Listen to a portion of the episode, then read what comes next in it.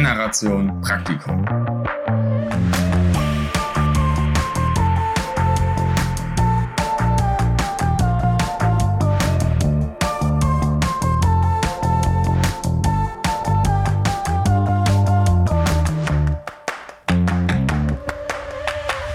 Unsere heutige Gästin ist Vivi. Hi Vivi, schön, dass du da bist. Ja, hi, danke, dass ihr mich eingeladen habt. Wie geht's dir äh, an diesem ja, Montag zum Start in der Woche? Ach, wunderbar. Heute saß ich auf meinem Balkon bei dem wunderbaren sonnigen Wetter. Nach so langer Zeit, jetzt mussten wir fast bis Juni warten, dass endlich mal die Sonne rauskommt. Aber dann geht's mir immer gut. das ist eine richtige Befreiung, oder? Das habe ich auch heute das Gefühl. Heute geht's mir einfach richtig gut. Es ist mhm. sonnig, es ist schön. Ich habe heute einfach echt gute Laune, muss ich sagen. Ja, sehr gut. Das ist der beste Tag für diese Podcast-Aufnahme. Die allerbesten Voraussetzungen. Genau so kann es weitergehen. Ja, aber wirklich. Heißt das, dass ähm, du eigentlich gerade von zu Hause aus arbeitest? Also bist du im Homeoffice? Ja, ich bin zu Hause und habe das Glück, in der Sonne sitzen zu können, wenn sie denn da ist. Mhm. Genau. Also ich bin jetzt seit ja, Februar sogar ähm, im Homeoffice ja, langsam würde ich auch gern mal wieder in ein Büro gehen, aber naja, irgendwie hat es ja auch ein bisschen was für sich, zu Hause zu arbeiten.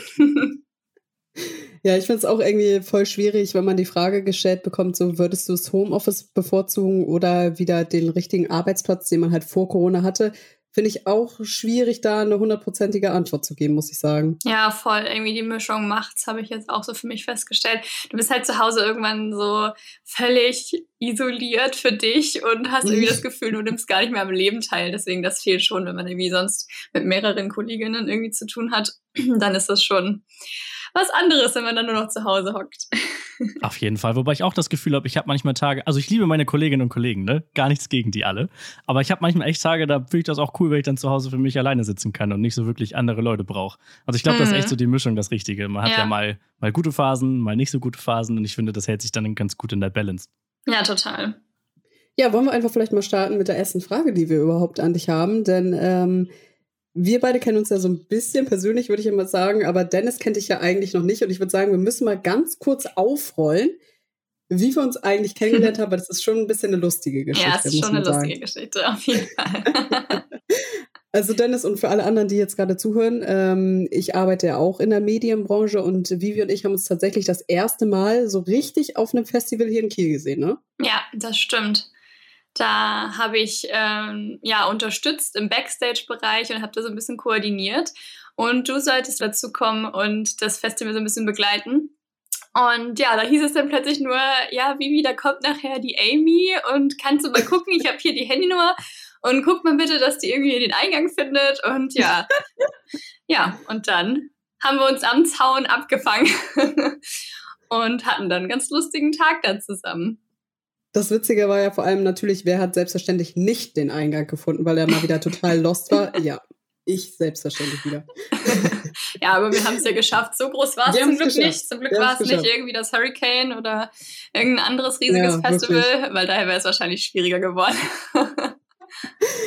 Aber ich glaube, wir müssen noch mal ganz von vorne anfangen, weil seitdem sind ja eigentlich zwei Jahre schon fast jetzt vergangen, ja. glaube ich. Jetzt diesen, äh, ja, diesen Sommer zwei Jahre, ne? Ja. Ähm, was ist seitdem bei dir beruflich passiert?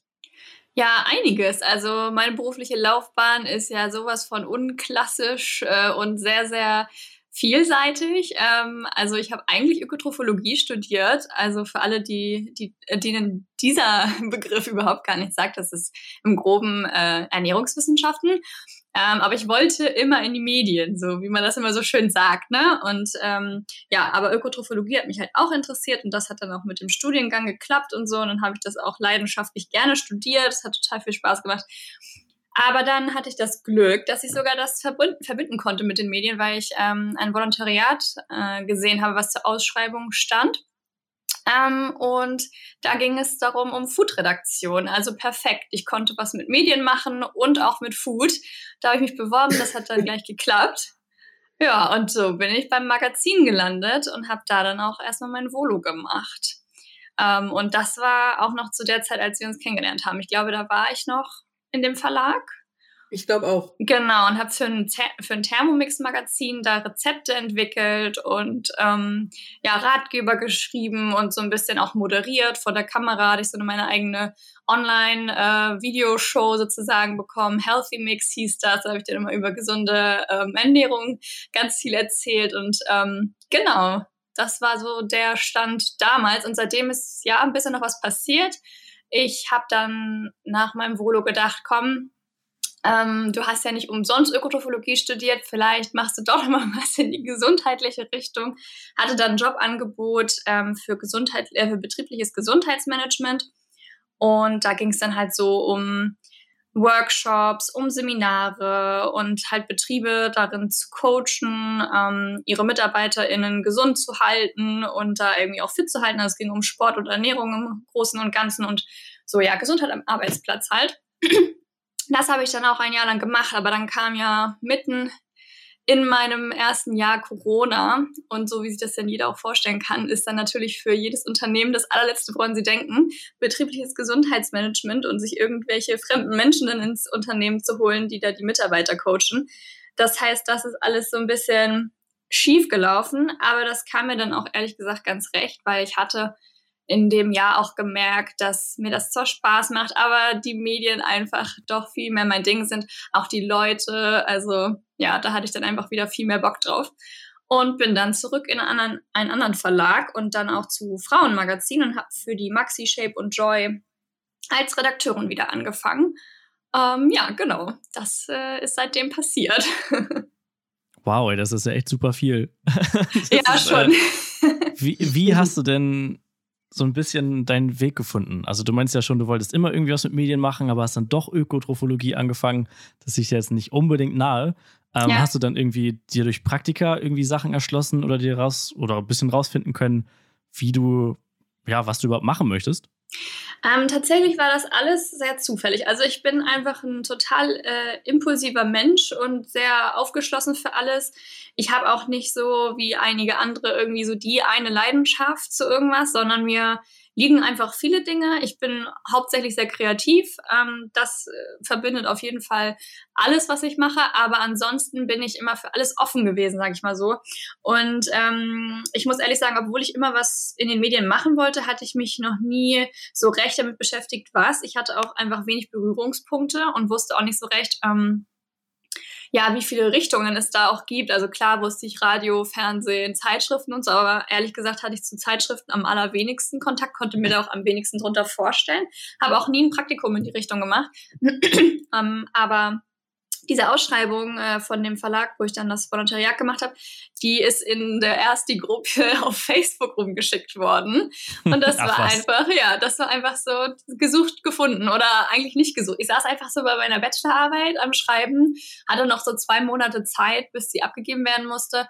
Und ich weiß nicht, ich glaube, das kennt jeder. Dann hat man immer mal so Abende, wo man so denkt, ah, oh, scheiße, ich habe mich noch irgendwie nirgendwo beworben und ich muss doch jetzt mal in die Pushen kommen, so. Und ähm, ja, dann hat, ist mir halt diese Anzeige über den Weg gelaufen, diese Stellenanzeige. Und dann habe ich gesagt, naja, das klingt ja mega cool. Also ähm, die Beschreibung war einfach, es hat einfach so, wie man sagt, ne, Arsch auf Eimer gepasst. Und ich dachte, da muss ich mich jetzt bewerben. Ich hatte überhaupt gar keine Vorstellung davon, was das nachher bedeutet. Ich wusste, was ein Volontariat ist, weil meine Schwester ist auch Redakteurin. Also ich konnte mir so ein bisschen was vorstellen, aber ähm, auch nicht mehr. Also ich habe einfach, wie gesagt, mich irgendwie anhand dieser Stellenbeschreibung so abgeholt gefühlt. Ja, und dann äh, habe ich eine Bewerbung geschrieben, mir da auch viel Mühe gegeben und kreativ so ein Cover erstellt und halt wollte dir einfach zeigen, dass das kann ich und wollte mich einfach überraschen lassen, was dann kommt. Und hatte das dann auch schon ein bisschen vergessen, weil die haben sich echt lange nicht zurückgemeldet, bestimmt vier Wochen oder so. Und ja, dann riefen die aber an und meinten, ob ich zum Bewerbungsgespräch kommen will. Und ähm, dann habe ich mich natürlich auch weiter mit dem Verlag beschäftigt, habe so ein bisschen geguckt, okay, was machen die wohl, wie würde sich das dann so, ähm, ja, was wäre das wohl für ein Job, was ich da machen würde? Ja, und dann bin ich dahin, lief alles gut im Bewerbungsgespräch, habe dann einmal Probe gearbeitet und habe es ehrlich gesagt einfach alles auf mich zukommen lassen. Und dann habe ich gemerkt, boah, das ist echt mega cool, macht mir super viel Spaß. Die Leute haben mir super viel Spaß gemacht. Dann haben die halt auch schnell festgestellt, dass ich ganz gerne rede und da gar keine Berührungsängste habe. Und dann durfte ich halt auch moderieren, weil die dann gesagt haben, da haben wir dann nämlich auch damals von Print auch ein bisschen unser Online-Angebot ausgebaut und das passte dann einfach alles. Ich war zur rechten Zeit am rechten Ort, konnte da dann so ein bisschen einfach online unterstützen ja, und deswegen, also ich bin da, wie, wie gesagt, ganz unkonventionell, ohne Praktika und ohne äh, jahrelangen Traum äh, da einfach so reingerutscht. Und so hat sich halt auch weiterentwickelt. Und das ist auch immer, was ich allen so gerne erzähle, dass niemand dir irgendwie sagen sollte, das kannst du nicht machen oder ähm, darin, darin hast du überhaupt keine Erfahrung. Wenn du für irgendwas brennst und du denkst, da willst du einfach reinwachsen und hast darauf Bock, so dann do it so. Richtig cool. Und ich glaube, gerade für sowas ist ein Volontariat auch super sinnvoll, ne? Weil ich mhm. habe das Gefühl, oft werden Volontärinnen und Volontäre so ein bisschen ins kalte Wasser geworfen, auf jeden Fall, aber denen wird auch oft Freiheit gegeben, ihre Ideen einzubringen. Und äh, wenn du da einfach das Gefühl hattest, cool, Moderation finde ich eigentlich auch interessant, dann ist da ja offensichtlich der richtige Weg gewesen, um das irgendwie einzubringen und auszuprobieren. Total, ja, auf jeden Fall das stimmt. Du hast ja auch ähm, immer noch so eine eigene Food-Channel-Seite auf Instagram, die mm. ja mhm. eigentlich ganz gut läuft, muss man ja mal so sagen. ähm, ist Essen so, kann man ja, glaube ich, so sagen, so eine kleine Leidenschaft von dir, vor allem ja auch die Fotografie von Essen? Ja, auf jeden Fall. Also Essen ist ähm, total eine große Leidenschaft von mir. Also vor allem halt auch Kochen, Backen, ähm, gesunde Ernährung. Damit habe ich mich halt einfach schon echt in meiner Jugend schon beschäftigt. Deswegen war dieses Studium auch, das war mir früher überhaupt gar nicht bekannt, aber ich hatte irgendwann ähm, mit der Schule dann so an Unitagen hier in Kiel statt, ähm, haben stattgefunden, habe ich teilgenommen und da habe ich halt von diesem Studiengang gelesen und das war genau das gleiche wie mit dem Volontariat eigentlich. Es ist einfach mir zugeflogen. Ich habe gedacht, wow, die Beschreibung klingt super cool. Und dann habe ich das gemacht und ja, genau, mein, meine Food-Seite auf Instagram habe ich dann auch irgendwann gestartet, weil immer wieder vor allem meine männlichen Freunde gesagt haben, Mann, Vivi, ey, das ist immer, wenn wir bei dir sind, sieht das alles so einfach aus, was du so kochst. Und es schmeckt immer mega, aber ich krieg das doch zu Hause alles so gar nicht hin. Und habe ich immer gesagt, nee, das ist totaler Quatsch. Das ist alles echt nicht so kompliziert. Und wie ihr seht, es geht immer auch recht fix. Ähm, man braucht halt nur ein paar Ideen. Und dann habe ich immer wieder gehört, ja, mir fehlen aber die Ideen und wo kriegst du deine Ideen her? Und das ist auch immer so die erste Frage, ehrlich gesagt, gewesen, wenn ich von meinem damaligen Job halt erzählt habe als Rezeptentwicklerin. Da meinten auch immer alle, äh, es gibt doch schon alles. So, wie, wie lässt du dir denn neue Sachen einfallen? Ja, und wie gesagt, dann habe ich halt einfach ähm, meinen Job dann zum Hobby gemacht, also andersrum eigentlich. Also ich habe mit dem Job angefangen, habe gemerkt, das kann ich auch für meine privaten Zwecke nutzen. Ja, und habe dann durch die Erfahrung auch äh, aus dem Verlag, wo ich auch an den ähm, Produktionen teilgenommen habe. Also wir haben die Fotos dort selber produziert und äh, selber gekocht, das, was ich auch entwickelt habe. So hatte ich dann schon gute Erfahrungen, wie man was ausleuchtet und wie man ganz schön die Sachen auch anrichtet und nicht nur für Instagram, sondern, sondern halt, wie man das so professioneller gestaltet. Ja, und dann habe ich mir ein paar Untergründe gekauft, so Fotountergründe oder habe mir auch ein bisschen was selber gebastelt und ein bisschen, also man nennt das dann Props, also so ein bisschen schönes Besteck und unterschiedliche Teller und sowas. Ähm, ja, und habe das dann eine Zeit lang ganz leidenschaftlich verfolgt. Ähm, momentan ist es ehrlich gesagt ein bisschen eingeschlafen, weil ich einfach ein bisschen viele andere Sachen auch um die Ohren hatte. Aber ja, das ist auf jeden Fall eine Leidenschaft von mir und ich freue mich immer wieder, wenn irgendwer was repostet und schreibt so, ja, ich habe Vivis Rezepte nachgekocht. Also das finde ich irgendwie mega cool. Könntest du dir vorstellen, irgendwann mal selbst so ein kleines Café oder so aufzumachen? Weil, so wenn man dich auch so ein bisschen kennt und ich finde, wenn man das jetzt auch so hört, könnte man so denken, oh, das könnte so richtig Vivis sein.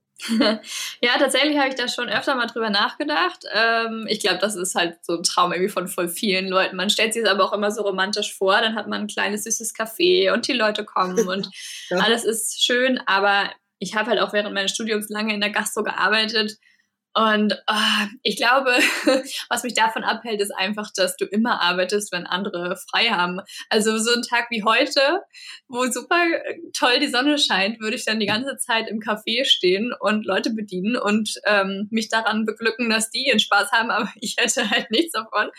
Ähm, und da bin ich irgendwie, ja, nee, das, dafür brenne ich dann doch nicht zu sehr, äh, so sehr für diese Idee, als dass ich sagen würde, ähm, da gebe ich dann gerne die Zeit hin. Nee, also ich glaube, weiß nicht, wenn ich irgendwann mal so richtig nicht mehr weiß, was ich machen soll, dann würde ich es vielleicht tun, aber nee, ich glaube, das, das lasse ich lieber bei, also belasse ich lieber bei einem Hobby und dann ist gut.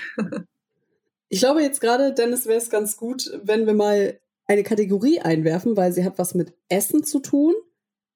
So ein bisschen auch mit dem Alltag und etwas, was sich jetzt verändert hat seit Corona. Ich glaube, es würde gerade ganz gut passen.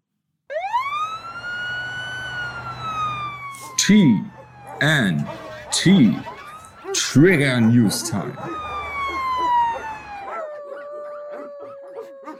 Und zwar müssen wir uns jetzt mal über folgendes Dilemma unterhalten, beziehungsweise über das große Ende einer Ära. Und zwar, ich weiß nicht, ob ihr es mitbekommen habt, es gibt ja das berühmte Kantinenessen, wo es so Klassiker gibt, wie Salate, wie, ähm, weiß ich nicht, ähm, Currywurst, Pommes.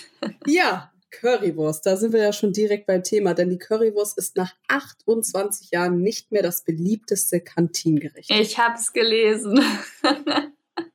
Aber ich muss euch da was gestehen. Ich habe bis vor zwei Jahren hatte ich noch nie Currywurst gegessen. Was? Ja. Als Ökotrophologe noch nie Currywurst noch gegessen. Noch nie Currywurst gegessen. Ich bin irgendwie, also so zu Hause bei uns gab es äh, selten Schwein. Also meine Mutter hat da sehr darauf geachtet, eigentlich ähm, uns auch da gesund zu ernähren. Und so Currywurst hätte sie uns nie gemacht. Und es war einfach bei uns kein Thema. Also deswegen, ne, man ist nie losgegangen und hat so Currywurst gegessen. Von daher kam ich damit nicht in Berührung. Und dann lange Zeit fand ich auch einfach immer, äh, oder finde ich auch immer noch nicht so lecker äh, Ketchup.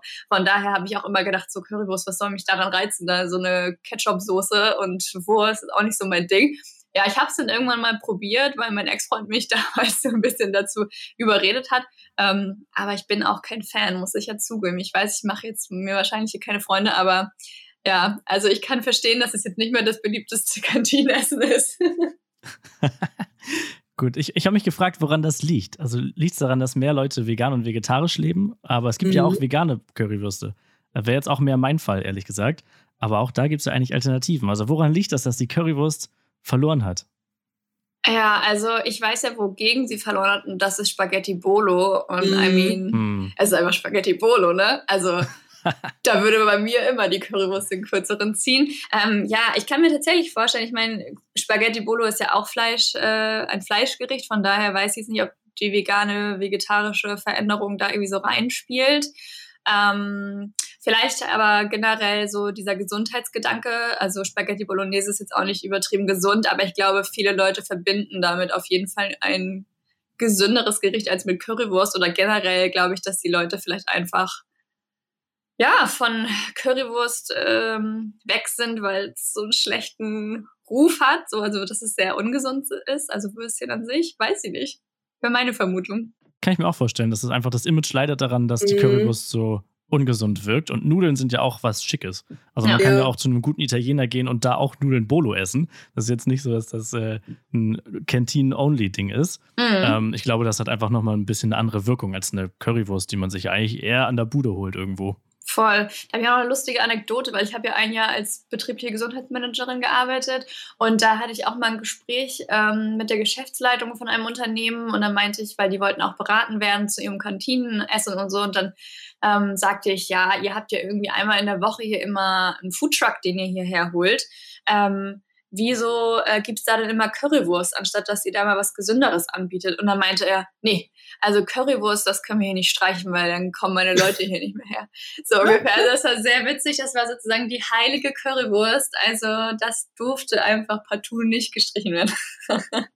Ja, ich weiß auch nicht. Ich habe auch das Gefühl, also wenn man mal in der Gastro gearbeitet hat, weiß man ja auch, wie so eine Currywurst zubereitet wird. Mhm. Also wenn man sich das zu Hause macht, wird die ja standardgemäß einfach in die Pfanne geworfen und in der Gastro wird es ja no hate an dieser Stelle. Was geht, wird meistens in die Fritteuse geworfen, ja. wenn es geht.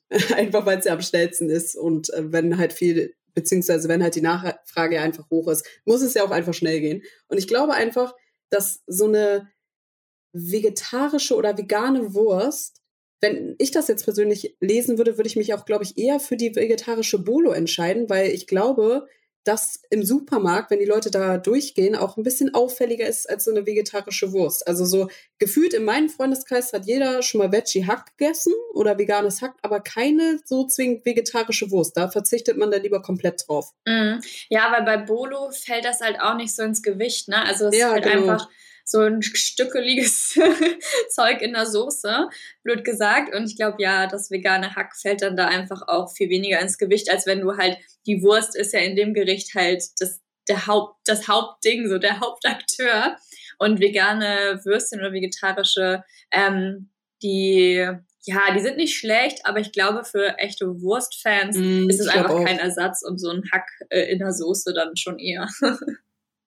Finde es aber voll spannend, weil ich mir schon vorstellen könnte, dass es, weiß ich nicht, in drei bis sechs Jahren vielleicht auch eine vegetarische Variante ist, die da auf Platz eins sein wird. Möglich. Na, es Ja. sieht gerade ja alles ganz gut aus da in dem Trend. Kommen wir doch nochmal zurück auf deinen Beruf und was du so treibst den ganzen Tag. Ähm, du hast ja jetzt auch den Schritt gewagt, selbstständig zu werden. ja, Wie kam es denn dazu? Das kam dazu, dass ich halt letztes Jahr, äh, wie gesagt, zu dem Verlag gewechselt bin und da für die Frauenmagazine geschrieben habe. Und ähm, ja, da auch festgestellt habe, dass mir zum Beispiel Interviews super gut liegen und mega viel Spaß machen und ähm, einfach diese andere Schiene als jetzt ganz, also jetzt bin ich ja eigentlich ganz vom Food weg, ähm, mir wirklich viel Spaß macht. Und ja, dann habe ich einfach gedacht, man könnte jetzt mal wieder was Neues wagen und mich so ein bisschen ähm, von ja, den Zwängen der Festanstellung trennen, so ungefähr. Ähm, und dann, ja, da bin ich auch wieder einfach motiviert ins Neue gestartet und ähm, wollte einfach mal schauen, ob das auch so funktioniert und auch so ein paar andere Projekte halt zu machen, weil so, äh, wenn ich selbstständig bin, dann muss ich halt nicht nur das eine machen, sondern kann halt auch von Moderation über Redaktion, über äh, Social Media Management oder ja auch mal ein Set-Design für irgendeine Foodproduktion, alles Mögliche machen. Und ja, das gibt mir einfach ein bisschen mehr Freiheit. Es ist auch noch nicht so, ich bin jetzt auch noch nicht so sicher, ob das jetzt so bleibt, ob ich voll vollständig selbstständig bleibe. Aber momentan ähm, will ich mich da jetzt erstmal wieder so ein bisschen reinfinden oder das erste Mal reinfinden, wie das so ist. Und sonst halt vielleicht auch eine 30-Stunden-Stelle suchen, wo man dann halt irgendwie so sein festes Einkommen hat, um ähm, so eine Basis zu haben, um aber in der restlichen Zeit wirklich mein Ding machen zu können. So, das ist so meine Traumvorstellung. So ein bisschen dieses autarke Arbeiten, nicht mehr so abhängig zu sein von Ort und ähm, ja, auch von dem Arbeitgeber, der Arbeitgeberin. Ja, das war eigentlich so der Sinn dahinter. Da hilft dir ja wahrscheinlich auch ganz bestimmt dein Pragmatismus, den du ja an den Tag legst, ne? Also, dass du wahrscheinlich auch einigermaßen diszipliniert bist. Ich glaube, das brauchst du für eine Selbstständigkeit eigentlich auch. Ja. Was meinst du sonst noch, was ist so wichtig, ähm, wenn man selbstständig arbeitet? Was sollte man mitbringen? Ja, man muss auf jeden Fall motiviert sein, ähm, aber auch ähm, sich se seinem Selbstbewusstsein. Also, weil man muss sich ja so vorstellen, wenn du selbstständig arbeitest, du bist ja selber das Produkt, so blöd gesagt. Ne? Du musst dich halt verkaufen, vermarkten. Das ist eigentlich, als würde ich mich ständig neu bewerben. Ich meine, klar, wenn man irgendwann ähm, gewissen Stand hat irgendwo und mit mehreren Firmen oder Verlagen oder wie auch immer zusammengearbeitet hat, dann wissen die, was sie bekommen und arbeiten sicherlich auch öfter mal wieder gerne mit dir zusammen. Aber ansonsten ist es der Anfang natürlich sehr anstrengend, weil, wie gesagt, es wäre jetzt so, als würde man sich auf zehn Jobs bewerben und das vielleicht pro Woche. Also ähm, du musst am Anfang halt wirklich ganz viel Werbung für dich machen. Du musst sagen, hey Leute, das kann ich. Hier schaut mal. Ähm, du musst vor allem als Redakteurin oder Journalistin halt immer am Zahn der Zeit sein. Du musst wissen, wen interessiert was. Und wenn ich jetzt zum Beispiel den einen Tag für die eine Zeitschrift und am anderen für die andere schreibe, dann muss ich ja auch ähm, das Produkt kennen, für das ich schreiben soll. Das heißt, es ist einfach ja, am Anfang viel, viel größerer Aufwand, als wenn man einfach eine Festanstellung hat. Da muss man natürlich motiviert für sein und auch, ja, einfach Bock drauf haben. Und man muss sich halt immer im Klaren sein, dass es auch mit viel, ja, Ängsten auch einhergeht, ne? Weil wenn du keine Festanstellung hast, dann hast du, wie gesagt, auch kein festes Einkommen. Und du bist für alles, was du tust, selbst verantwortlich. Und das ist auch, also ich glaube, man braucht ein starkes Mindset dafür. Ähm, um halt auch, wenn es mal nicht so gut läuft oder jetzt, ich stehe ja noch ganz am Anfang, aber ähm, ja, dass man nicht aufgibt und äh, an sich weiter glaubt und halt man muss am Anfang viel arbeiten für wenig Geld oder für gar kein Geld, weil, ja, weil du erstmal Klinken putzen musst. Auf jeden Fall. Muss man sich vielleicht auch ein bisschen breiter fächern? Also, du hast ja schon gesagt, du kommst eigentlich aus der Food-Richtung, aber du hast ja zum Beispiel auch Felix Lobrecht für die Cosmopolitan interviewt. Ja. Und da habt ihr ja wahrscheinlich nicht so viel über Essen gesprochen, sondern über viele andere Themen. Ja. Ähm, vielleicht muss man sich da auch ein bisschen breiter aufstellen, um verschiedene, äh, ja, Leute zu erreichen, oder? Um verschiedene Aufträge auch annehmen zu können. Total. Also als Journalistin musst du ja halt immer schauen, dass du eigentlich so gut wie möglich alles irgendwie abdeckst. Klar ist es immer cool, wenn du irgendwo spezialisiert bist, aber wie du schon sagst, das schränkt dich natürlich auch ein. Also, ähm, aber wie ich schon meinte, ich habe ja dann auch gemerkt, dass nicht nur Food mir mega Spaß macht, sondern eigentlich einfach im Großen und Ganzen Menschen. Also ich mag es einfach super gerne, Stories von Menschen zu erzählen, für die ein Sprachrohr zu sein, sei es jetzt für Frauen in den Frauenmagazinen, da eine starke Stimme zu haben ähm, oder Felix Lobrecht zu treffen und ihn zu seinen, ähm, ja, zu seinen Fashion Fables zu befragen für die Cosmo. Und ähm, ja, da musst du einfach genau, du musst immer offen sein für alles, du musst ein offenes Ohr haben, du musst interessiert sein. Und ich glaube, wenn man das nicht ist, dann kannst du als freie Journalistin auch irgendwie das nicht so recht hinkriegen. Aber ja, mich fasziniert das komplett. Ich äh, liebe es, überall dabei zu sein, überall was zu hören, zu lesen, zu sehen, mitzukriegen und daraus dann irgendwie eine tolle Story zu machen, ja. Ich finde es zwar schön, wie du das äh, so erzählst. Ich kann das ja in gewisser Art und Weise auch nachvollziehen, nachvollziehen durch meinen Job. Was ich mich so frage, beziehungsweise ich glaube, jeder oder jede Journalistin hat so den Traum-Interviewpartner oder die Traum-Interviewpartnerin. Wer ist es bei dir? Oh, das ist voll die schwere Frage. Das war auch irgendwie, als ich noch angestellt war, immer so die Frage, da kam nämlich von der Chefredaktion, ja, überlegt euch doch mal, wen ihr schon immer mal interviewen wollen würdet, weil wir können jeden anfragen. Oh, nee, also ich bin noch nie so ein Groupie-Girl gewesen. Also ich war immer musikbegeistert, aber jetzt nie so, dass ich gesagt habe, oh ja, die eine Band oder die eine Sängerin oder der eine Sänger. Ähm, deswegen weiß ich gar nicht, wen ich gerne interviewen würde. Also muss ich kurz drüber nachdenken, äh, wer das wohl wäre. Wer ist es denn bei dir, Amy? Wenn du hast die Frage aufgeworfen, dann musst du es ja genauso beantworten. Okay, ich muss auch kurz drüber nachdenken. Mir ist ja jetzt jemand eingefallen. Hau raus. Ja, also ich glaube, momentan würde ich am liebsten Meghan Markle interviewen. Also ja. wer Suits kennt, der liebt ja wohl Meghan ja. Markle. Und als sie dann mit Harry zusammengekommen ist, das war so, wow, nee, das gibt's ja nicht. Sie ist doch schon bei Suits so toll und das geht ja nicht. Und keine Ahnung, jetzt wäre das auch ein bisschen verfolgt. Ich meine, ich bin jetzt kein, keine große Royals Fanatikerin oder so, aber ich habe da jetzt das natürlich auch mit Opera dann verfolgt und das Interview und was da alles abgegangen ist. Und ich glaube, die Frau, ähm, die hat echt viel zu erzählen, ist sehr intelligent und ähm, sehr empowernd. Also ja, auf jeden Fall, Meghan Markle wäre schon ganz, ganz cool. Kann ich zu 100 Prozent einfach unterschreiben. Bei mir wird es natürlich ein bisschen mehr in die musikalische Richtung gehen. Ja. Ähm, klar gab es jetzt durch meinen Job schon einige KünstlerInnen, die ich interviewen konnte, aber zu diesem Interview wird es vermutlich niemals kommen, so sagt niemals nie, ähm, aber der große Wunsch wäre selbstverständlich irgendwann Lana Del Rey, das ist so meine kleine Obsession. Mhm. also das läuft auch äh, relativ hoch und runter und ich finde, sie ist einfach ähm, nicht nur bildschön von außen, sondern auch von innen und auch sie hat einfach eine große Geschichte. Da war ja auch noch der Rassismusskandal letztes Jahr und so weiter und so fort. Und ich glaube, die hat sehr viel zu erzählen, was man ähm, nochmal aufgreifen könnte. Ähm, aber ich glaube, es ist noch ein sehr weiter Ferne. Da müsste ja wirklich einiges passieren. Aber wie gesagt, sagt niemals nie. Äh, sie war ja auch schon mal im deutschen Fernsehen zu sehen, deswegen, wer weiß, vielleicht wird das große Comeback ja noch kommen.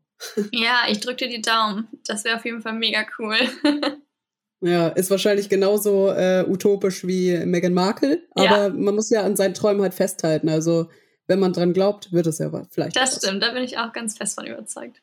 Kommen wir vielleicht nochmal zurück zu Instagram. Äh, wir haben eben ja auch nochmal über deinen eigenen Channel gesprochen und wer dich ein bisschen äh, verfolgt, merkt ja auch, dass du fast jeden Tag eigentlich eine Story postest. Sei es, dass du halt irgendwas repostest, wo du deine eigene Meinung zu abgibst, was du kommentierst und so weiter und so fort. Oder du teilst ja auch selbst ähm, Direkt-Messages, die du bekommst. Ähm, ich glaube, es war vor zwei Wochen oder so, mhm. wo dir ja jemand eine Nachricht geschrieben hat. Ich habe es auch nur in der Story gesehen, von wegen, äh, dass du ja es mal bitte lassen solltest und so weiter und das ja auch wirklich ein bisschen beleidigend wurde und so weiter.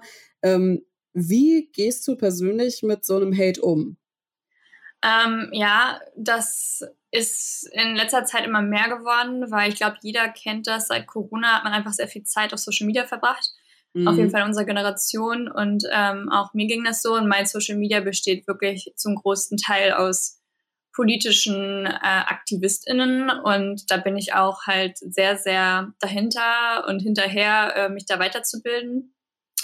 Und deswegen ist mir auch ein großes Anliegen, ähm, auch da meine FollowerInnen zu inter, ja, zu, nicht zu interviewen, sondern zu ähm, informieren.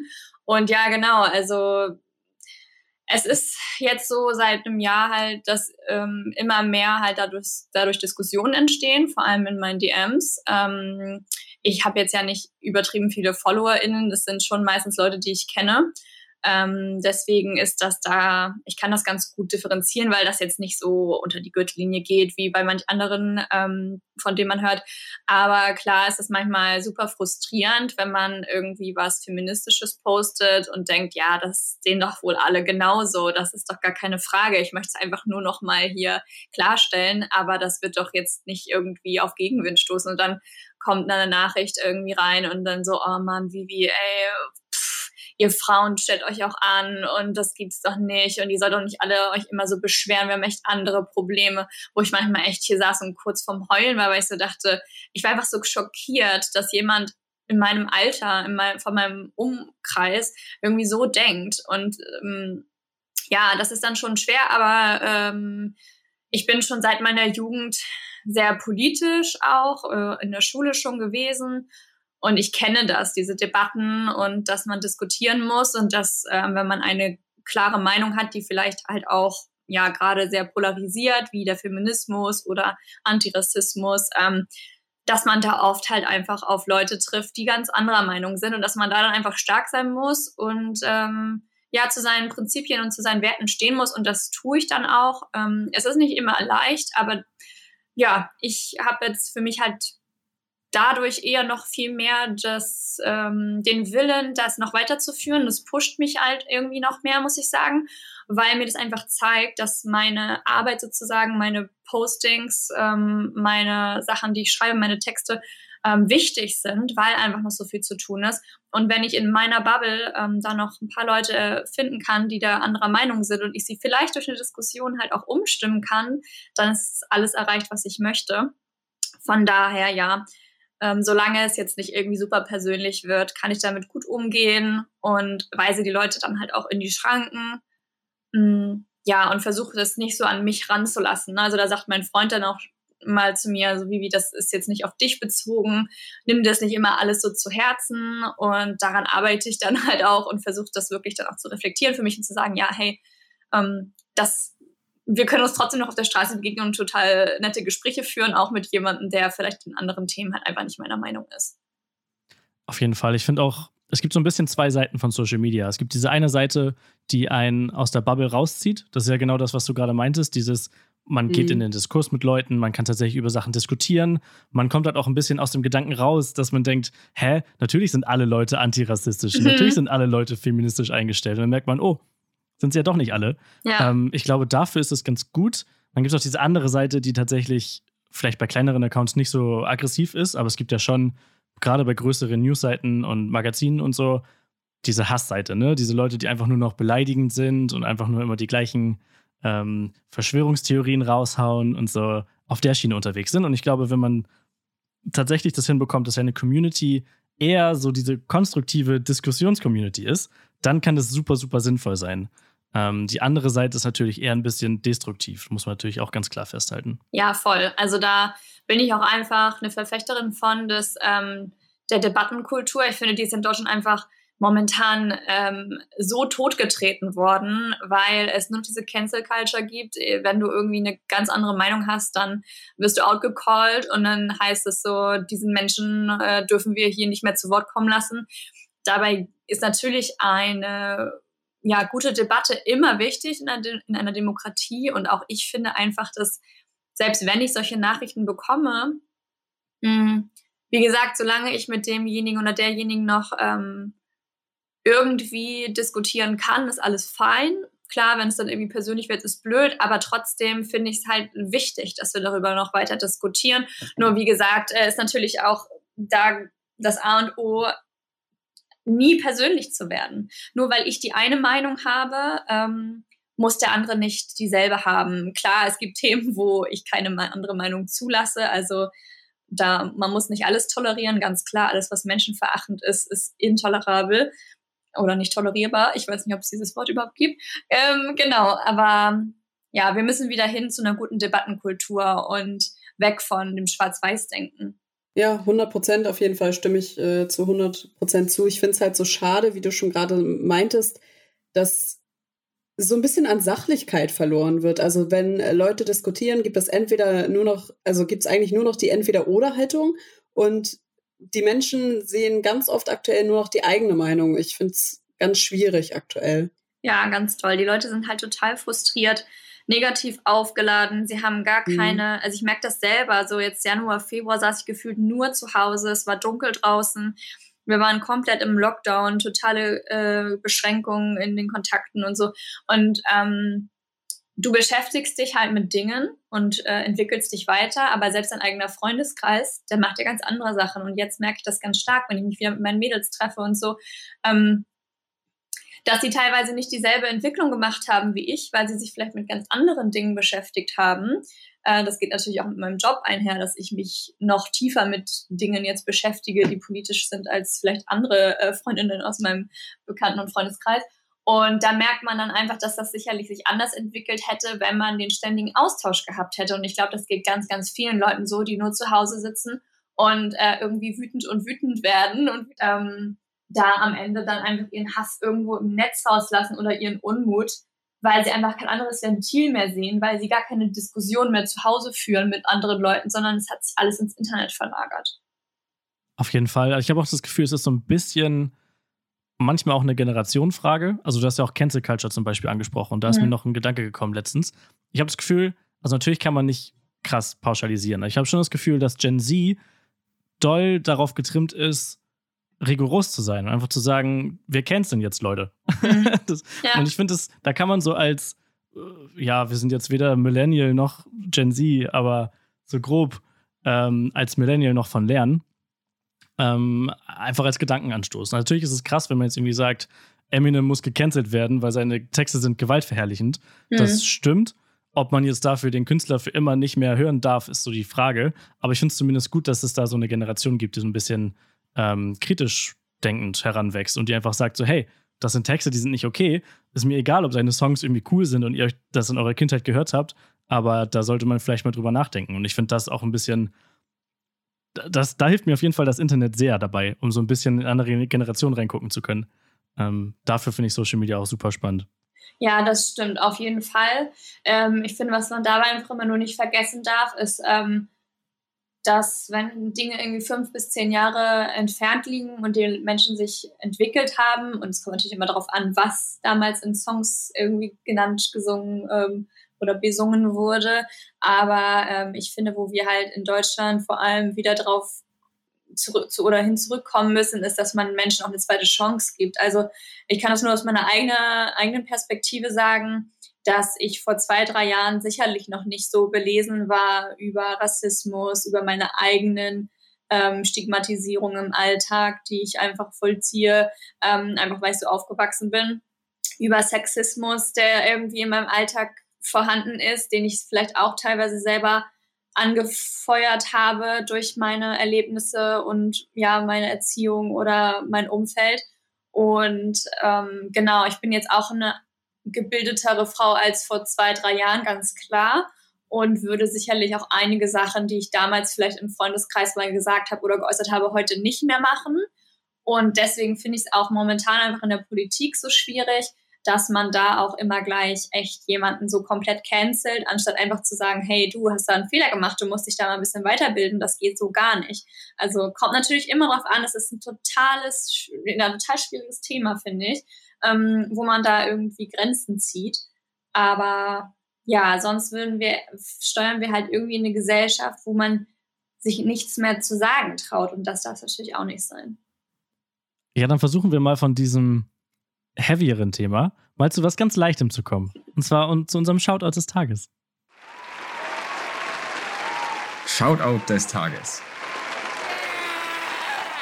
Muss man vielleicht erstmal kurz erläutern, was das ist. Ähm, Vivi, das ist einfach wie folgt. Ähm, wir haben so festgestellt, als wir diesen Podcast gestartet haben, dass man jetzt vor allem gerade in dieser Corona-Zeit ja so ein bisschen vergisst, auch für die kleinen Dinge einfach mal dankbar zu sein. Und wir wollen uns diese Zeit irgendwie geben in diesem Podcast, einfach mal Danke zu sagen an, keine Ahnung, die Bäckerin, der du heute Morgen ein schönes Lächeln ins Gesicht gezaubert hast oder an äh, die Außengastronomie, die jetzt wieder aufmachen durfte oder, oder, oder selbst sei es, äh, ja, das, die schöne Süßigkeit, die du dir jetzt gekauft hast. Und äh, wir machen es immer so, dass sich jeder äh, so eine Sache überlegt und dann quatschen wir drüber. Mhm.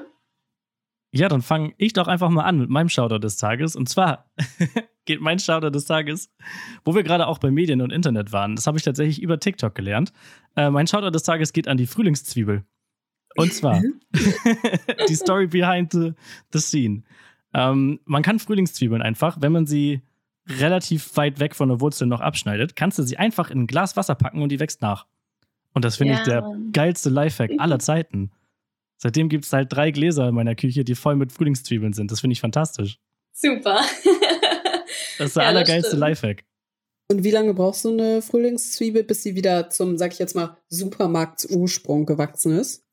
Ja, ich würde sagen so zehn Tage oder so, zwei Wochen vielleicht. Ja, so schnell geht es Tatsache. Ja, und dann ist sie einfach fertig. Du kannst sie jeden Tag wachsen sehen. Das ist fantastisch. Sollst du auf jeden Fall mal ausprobieren. Wow, abgefahren. Hätte ich gar nicht, also habe ich noch nie darüber nachgedacht einfach. Man sieht ja immer diese Videos, wie Leute versuchen, äh, eine Avocado und so einzupflanzen, beziehungsweise den Avocado-Kern, aber von der Frühlingszwiebel habe ich tatsächlich noch nie gehört.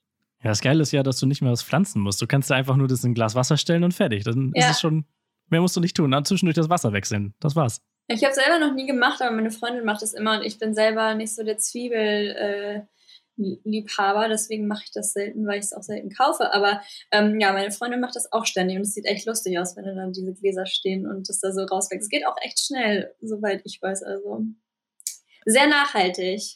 Angeblich geht das sogar mit Salat. Das habe ich noch nicht ausprobiert, aber ja. das kommt vielleicht als nächstes auf die Liste. Wenn du es ausprobiert hast, lass uns auf jeden Fall dran teilhaben. ja, safe. okay, ich würde sagen, ich, ich lege einfach mal nach. Und zwar geht äh, mein Shoutout des Tages an ein Buch, was ich mir gekauft habe. Und zwar im Prinzip ein Journal zum Selbstausfüllen. Es geht um das bekannte Sechs-Minuten-Tagebuch. Ich habe es in letzter Zeit ein bisschen äh, hängen lassen. Ich finde aber tendenziell den Gedanken sehr gut von diesem Buch. Ähm, es geht im Prinzip darum, dass wenn man morgens aufwacht, für all die, die davon noch nie gehört haben, ähm, einmal so drei Sachen aufschreibt, so für die man dankbar ist und abends, bevor man ins Bett geht oder schlafen geht, ähm, macht man das nochmal reflektiert über den Tag und man denkt irgendwie viel mehr dann über den Tag, ähm, über den Tag nach, was man so erlebt hat und ähm, schreibt halt auch auf, was man Tolles erlebt hat und so auch eigene positive Selbstbekräftigungsaussagen und so weiter. Und ich finde, das ist echt eine schöne Sache, gerade jetzt zu den Zeiten von Corona, wo, glaube ich, jeder schon mal irgendwie so vergessen hat, so ein bisschen dankbar zu sein, weil ja auch vieles irgendwie so unkontrolliert passiert ist. Ähm, ja, ich finde es echt eine gute Sache. Total. Also ich glaube auch, dass das was ist. Also ich bin dafür einfach irgendwie, also ich halte sowas immer nicht länger als drei Tage durch, deswegen ist sowas schreiben ja, genau. für mich immer gar nichts. Aber ähm, ich, ja, also das ist dieselbe Freundin, die auch die Zwiebeln äh, züchtet, die Frühlingszwiebeln. Also sie hat anscheinend was mit euch gemeinsam. Ähm, ja, meine beste Freundin, sie äh, hat auch so ein Journal und das schreibt sie schon seit echt langer Zeit. Also egal, ob wir im Urlaub waren, als das alles noch ging und so, sie hat das immer gemacht und abends aufgeschrieben, wofür sie dankbar ist, ähm, was heute so schön war. Und wenn sie das dann so vorgelesen hat oder so, habe ich mal gedacht, boah, das ist halt auch ein Schatz, den man dann so hat. Ne? Also wenn du in einem halben Jahr oder einem Jahr mal reinguckst und so denkst, wie cool, das habe ich an dem Tag gemacht und so, sind alles so Kleinigkeiten, die du sonst einfach, glaube ich, vergisst und nicht so für dich mehr parat hast. Und ja, ich, ich wünschte, ich wäre da ein bisschen ambitionierter und würde das auch mal durchziehen. Ähm, aber dann kann ich irgendwann das, das Buch von dir lesen, Amy, wenn du mich reingucken lässt. Ja, wenn ich es veröffentliche. Und dann, genau. Und dann suchen wir den Tag, an dem wir heute den Podcast aufgenommen haben, wo du dann hoffentlich reingeschrieben hast, wow, endlich haben wir es geschafft, mit Vivi den Podcast aufzunehmen. ja, stimmt halt echt, ist Wahrheit dran, ey. Aber so keine Ahnung, ich habe halt die letzten Tage, wo ich das reingeschrieben habe, habe ich immer so gedacht, ey, das sind wirklich besser investierte sechs Minuten, als vom Schlafengehen nochmal Instagram hoch und runter zu scrollen. Und das hat mich irgendwie richtig beflügelt, auch wenn es nur so eine Kleinigkeit ist, weil wir wissen ja alle, ja, egal ob fünf oder zehn Minuten am Tag, wir sind alle zu viel auf Social Media unterwegs und lassen uns beeinflussen Voll. und verschwenden zu viele Gedanken dran. Deswegen finde ich das als Tages Tagesabschluss eigentlich immer ganz schön, weil ich gehe dann noch schlafen, wenn ich das geschrieben habe und ja. Ja, vielleicht schaffe ich das ja sonst auch einfach mal umzusetzen und das einfach in mein Handy zu schreiben. Weil ja, ich, das ist natürlich äh, eine Möglichkeit. Ja, ich glaube, da bin ich halt dann eh schneller mit der Technik und so, als dass ich immer einen Stift und ein, ähm, mein Journal am, am Nachttisch liegen habe. Aber ja, vielleicht soll ich das auch mal machen. Ich glaube, das ist auch echt super sinnvoll, um sich dann, gerade wenn man so Tage hat, wo es einem vielleicht nicht so gut geht, wo man ein bisschen denkt, so, oh, heute weiß ich gar nicht, wofür ich dankbar bin. Oder heute weiß ich gar nicht, wo mir der Kopf steht. Ich glaube, gerade dafür ist es dann super sinnvoll, da nochmal reinzuschauen und zu denken, okay, was habe ich denn eigentlich vor einem Jahr in mein Journal geschrieben? Wofür war ich denn da eigentlich dankbar? Und dann merkt man, oh geil, stimmt, wir haben einen richtig coolen Podcast mit Vivi aufgenommen. Da habe ich ja hab ich erzählt, dass Frühlingszwiebeln toll sind. Ja, aber echt. Mega, ja. Hast du denn auch noch einen Shoutout heute, Vivi? Ja, also ähm, ich möchte eigentlich mal einen Shoutout an alle da draußen machen, die sich in den letzten Wochen und Monaten trotz des Kack-Lockdowns und den ganzen Maßnahmen, die sie so hingezogen haben, so durchgehalten haben, sich haben impfen lassen und so, dass wir jetzt hier in Schleswig-Holstein endlich so etwas wie annähernd Normalität wieder haben, dass man rausgehen kann. Ich war gestern so unglaublich glücklich. Ich bin mit meinen besten Freunden an den Strand gefahren. Wir konnten zu viert sein, was halt ewig nicht mehr ging konnten die Sonne genießen. Die Jungs sind irgendwie ins Wasser gesprungen. Und ich war einfach so, so dankbar dafür. Danach sind wir noch in Schrevenpark gegangen, hier in Kiel, und ähm, haben da einfach, ja, ich, ich habe das alles so aufgesaugt, dieses Menschen um einen herum, die trotzdem natürlich genug Abstand hatten, aber es war einfach so, ah, welcome live. So, also da bin ich super dankbar für und da muss man, glaube ich, auch einfach wirklich an unsere Solidarität ähm, ein großes Danke aussprechen, was jetzt irgendwie so super pathetisch klingt. Aber ja, da, das, da gilt heute mein Shoutout hin. Das ist ein richtig cooles Shoutout auf jeden Fall. Definitiv Shoutout an alle Leute, die sich an die Regeln gehalten haben, an alle Leute, ja. die geimpft wurden, äh, an alle Leute, die dafür gesorgt haben, dass es jetzt wieder gut ist und wir so gute Laune haben können. Nicht nur wegen des Wetters, sondern auch, weil wir tatsächlich wieder Menschen treffen können. Das ist echt super. Ja. Vor allem total. das Abgefahrene ist ja, finde ich, dass gefühlt vor ein paar Wochen wir einfach eine Inzidenz von über 100 hatten. Das ja. war ja, ich glaube, vor zwölf Wochen haben Fitnessstudios wieder aufgemacht. Und jetzt sind wir einfach in Schleswig-Holstein. Ich habe es gerade extra nochmal nachgeguckt. Wir haben heute einfach eine Inzidenz von 17 beziehungsweise von 18,1. Ja. Ähm, und also alleine zum Beispiel, klar, im Kreis Plön wohnen jetzt vielleicht weniger Leute als im Kreis Segeberg oder in Kiel, ähm, aber Plön hat einfach eine Inzidenz von fünf. Und ja. ich finde, wenn man das liest, denkt man sich einfach so, wow, das, das geht ja wirklich. Also man, ich finde, man konnte sich das in diesen anderthalb Jahren, haben wir das ja eigentlich nicht mehr erlebt. Und ich finde das so, ich verstehe das so mit diesem befreienden und beflügelten Gefühl, weil man so gerade mit den Impfungen und so das Gefühl hat, ey, da ist irgendwo ein Lichtblick am Tunnel. So Klopf auf Holz, dass es nicht noch eine Mutante geht, gibt, die uns das irgendwie äh, nochmal kaputt machen wird, dass wir nochmal von vorne anfangen müssen und so weiter. Aber das ist ja einfach absolut großartig, was gerade passiert. Und ich glaube, da können wir alle sehr happy drüber sein. Ja. Absolut. Ja, da merkt man einfach wieder so, wie dankbar man einfach, wie du meintest, schon irgendwie für die kleinen Dinge einfach ist. Also glücklicher hätte ich gestern einfach nicht sein können. Also wir hatten eine Pizza, Sonne und eine Picknickdecke so und es war einfach perfekt. Vielleicht beenden wir diese Folge einfach mit einer Frage, die du uns im Vorgespräch eigentlich heimlich eben erläutert hast. Du bist ja jetzt zum ersten Mal Gast selbst in einem Podcast, aber du hast so ein bisschen uns den Einblick gegeben, dass du selbst auch gerade am Plan bist. Worum soll denn dein Podcast gehen, wenn es losgehen sollte? Ja, genau. Also meine ehemalige Kollegin und jetzt Freundin von mir und ich haben geplant, einen auch Duo-Podcast zu machen.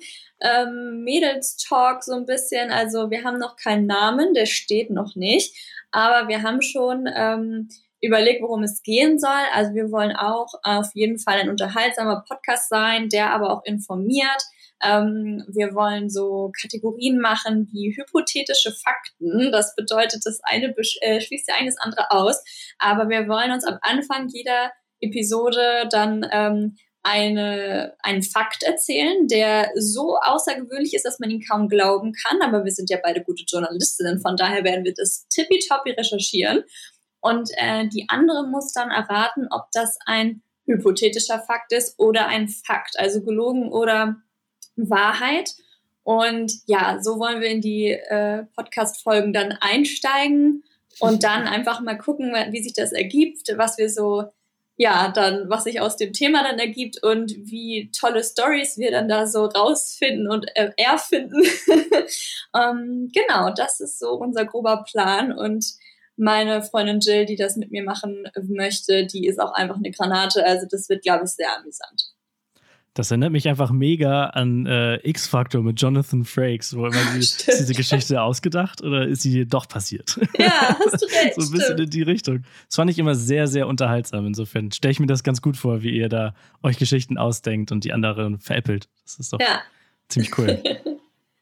Ich finde es bei dir irgendwie sehr spannend zu sehen. Also erstmal, was vor allem in dieser Zeit passiert ist, wo wir uns kennengelernt haben, was ja über Ecken und Kanten auch eine, auf einer ja sehr lustigen Art und Weise passiert ist. Und vor allem, was für Pläne du hast. Und dazu, was ich an dir so bewundere, ist, dass du deine Meinung einfach vertrittst, wie du sie vertrittst und dich auch nicht unterkriegen lässt und auch deiner Community, nenne ich sie jetzt einfach mal, die Schattenseiten von deinem Job zeigst und von dem, was du an Input bekommst und so weiter. Und ich finde das so schön, weil du ähm, so realitätsgetreu einfach bist. Und deswegen, ich finde, das hat man in diesem Gespräch auch sehr gemerkt ähm, zwischen uns dreien. Und äh, ich würde mich auf jeden Fall freuen, wenn wir uns nochmal, beziehungsweise wir würden uns äh, auf jeden Fall nochmal sehr freuen, wenn wir uns nochmal wiederhören. Vielleicht ja dann auch mit Jill zusammen, wenn ihr gemeinsam den Podcast gemacht habt.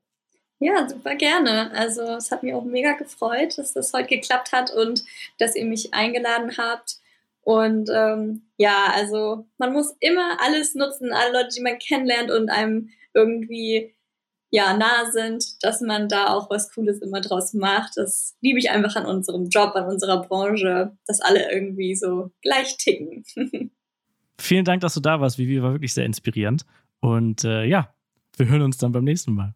Na, hoffentlich. Macht's gut. Ciao. Ciao.